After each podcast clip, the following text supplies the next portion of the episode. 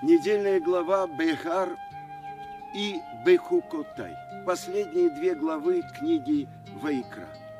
И говорил Бог, обращаясь к Моше на горе Синай. Скажи сыновьям Израиля, что когда вы придете в страну, которую я даю вам, должна она покоиться в субботу. Шесть лет засевай поле твое, и шесть лет обрезай виноградник твой, а в седьмой год суббота покоя будет для земли. И как же это мы можем понять? Во-первых, суббота для человека. Человек соблюдает субботу, шесть дней работы, и суббота.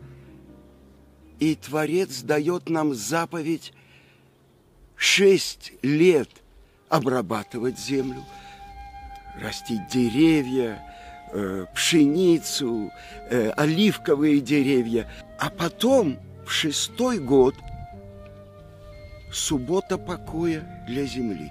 И это заповедь только в земле Израиля. Заповедь Шмиты каждый седьмой год запрещено еврею обрабатывать землю, продавать плоды. Он может взять в дом три, на три трапезы, чтобы поесть, но пользоваться ею как хозяин он не имеет права. Шмита. Отказ от собственности.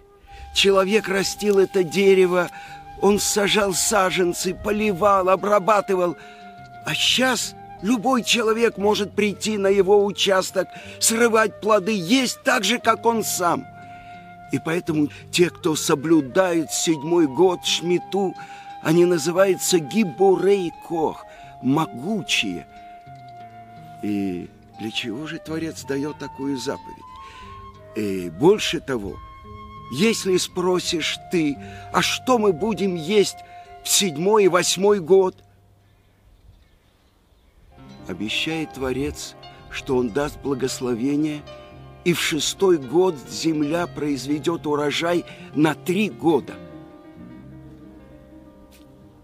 Для чего? Чтобы ты знал, что ты не хозяин земли – а ты только пришелец. Тебе дал ее Творец в пользование. Но есть еще одна заповедь. В седьмой год нужно отпускать раба. Не рабы рабов, сыновья Израиля, а мои рабы. И это тоже, чтобы ты знал, что только он хозяин. Больше того, объясняет Творец, что если человек будет продавать плоды седьмого года, он обеднеет, он продаст свое поле, он продаст свой дом, окажется рабом у евреев, а дойдет до того, что он будет рабом у нееврея. Почему такое тяжелое наказание? С другой стороны, говорят наши мудрецы, что если человек не исполняет шмиту седьмой год, весь еврейский народ отправится в изгнание. И с одной стороны в Талмуде сказано, за три страшных преступления был разрушен первый храм. Идолопоклонство, разврат и убийство. Но в другом месте мудрецы говорят за нарушение шмиты седьмого года. И объясняют комментаторы, так как ты думаешь, что ты хозяин земли, ты имеешь право продавать плоды – тебе показывают, кто настоящий хозяин. И разрушается храм, и весь еврейский народ отправляется в изгнание, потому что ты не выучил этот урок. Земля принадлежит Творцу и все ее наполняющее.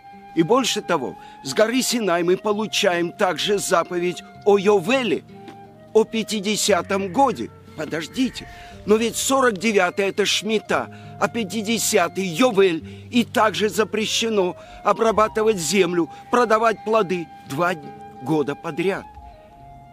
И особенная вещь есть в этот 50-й год. В Йом-Кипур Санедрин трубят шофар, и за ним трубят все евреи, и все рабы возвращаются на свободу. Все земли, проданные они возвращаются к своим хозяинам. Что это? Ведь если бы хотя бы один раз у нас не хватило продуктов в седьмой год, кто бы соблюдал эти законы, это обещает Творец, настоящий хозяин земли, чтобы ты понял, не ты хозяин земли, не ты хозяин раба, а ты и твоя земля, и все, что сотворено, принадлежат Творцу. И я хочу рассказать вам одну историю, притчу. Два еврея жили долгие годы один рядом с другим. И вдруг один пришел к равину и потребовал равинский суд. Что такое? Этот передвинул границу. Теперь мое дерево находится у него, моя лужайка у него. А тот сказал, это я получил от своих предков.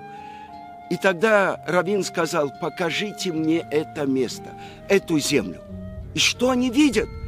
Равин ложится на землю, пожилой Равин. Они говорят ему, вам стало плохо с сердцем. Он говорит, нет, нет, подождите. А потом он встал, отряхнулся и говорит им, Хаим, ты говоришь, что эта земля принадлежит тебе. Шимон, ты говоришь, что эта земля принадлежит тебе. Я хотел услышать, что сказала земля. А она говорит, что и ты, Хаим, и ты, Шимон, принадлежите ей. Это закон Шмиты и Йовеля. Возвращение земли к ее хозяину. Это суббота для святой земли. И это наше возвращение на эту землю, и она расцветает. И это один из признаков приближения окончательного избавления.